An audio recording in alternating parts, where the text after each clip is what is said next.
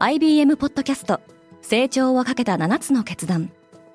成長をかけた7つの決断とは今後3年間に世界を形作ると予想される7つのビジネストレンドについて IBM が何千ものクライアントとの対話に基づき提言をしたものです。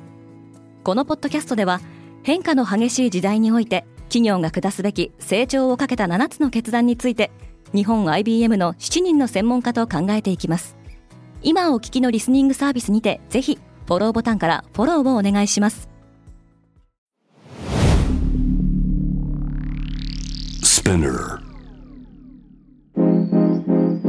おはようございます。ケリーアンです。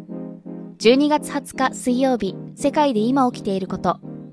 イスラエルとパレスチナの争いをめぐるフェイク情報がホリデーシーズンに勝負をかけたいコーヒーチェーンの思惑に大きな影を落としています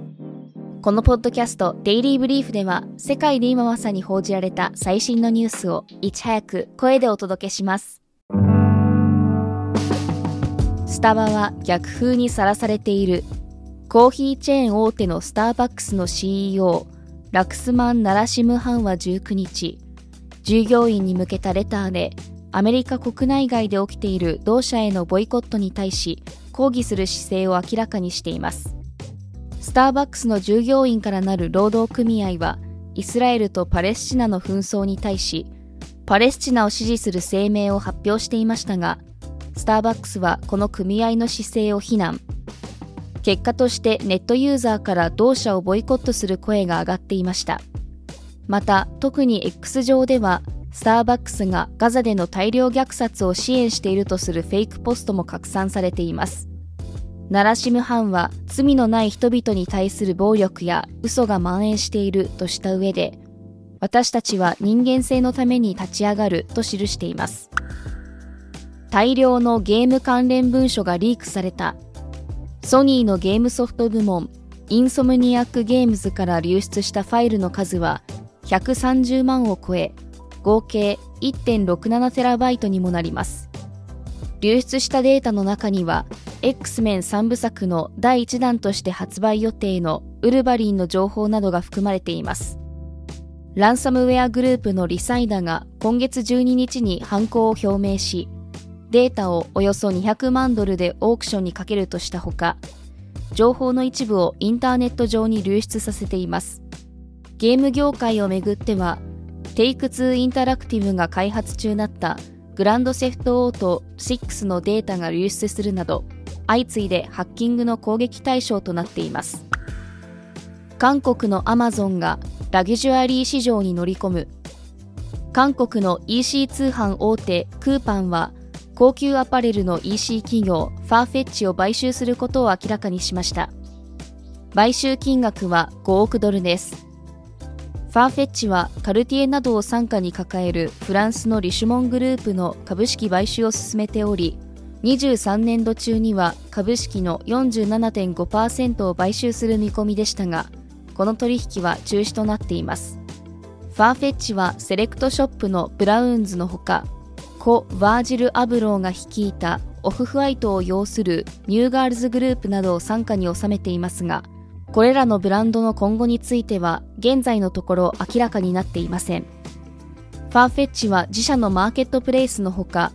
企業向けの EC プラットフォーム開発事業を展開しハローズをはじめとする百貨店などに提供していましたが業界全体の減速が進む中で収益化が立ち行かなくなっていたと報じられています。ニコラは創業者に嘘をついていた。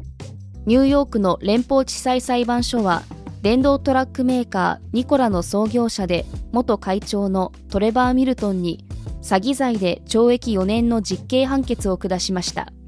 2019年11月から20年9月にかけて資金を集めるためにニコラの技術や生産能力について投資家に虚偽の情報を流していたとされています。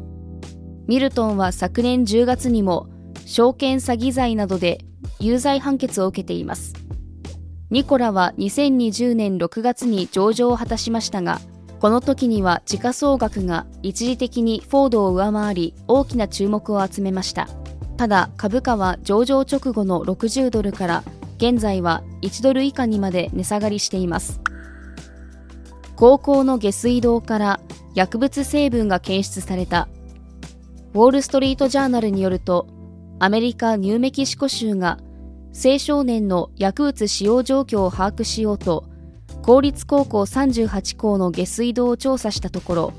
9校で医療用麻薬フェンタニルやその代謝物が検出されました。フェンタニルは医療用麻薬オピオイドの一種ですが、過剰摂取による死亡が社会問題化しています。また、半数以上の学校で覚醒剤の一種であるメタンフェタミンの成分が検出されましたが、ADHD 治療薬などの処方薬に含まれているものなのか、違法に使われたものなのか判別することは難しいようです。同州は3月までに199の高校の検査を完了する予定。同州では2021年に薬物の過剰摂取による死亡が1501件に上り、全米でも過剰摂取率が危険的水準となっており、緊急事態宣言を発出しています。本日のデイリーブリーフはいかがだったでしょうか？ご意見、感想などはレビューでお待ちしております。面白いと思った方は SNS や友人にシェアしていただき、デイリーブリーフを広めていただけると嬉しいです。フォローもお忘れなく。ケリーアンでした。Have a nice day!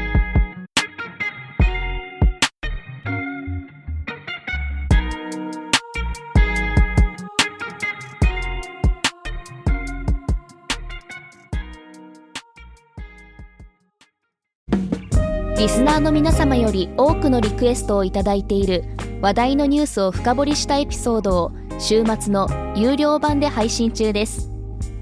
今なら1ヶ月無料トライアルを実施中。詳細は概要欄に記載しています。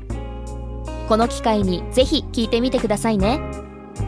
感想ご意見もお待ちしています。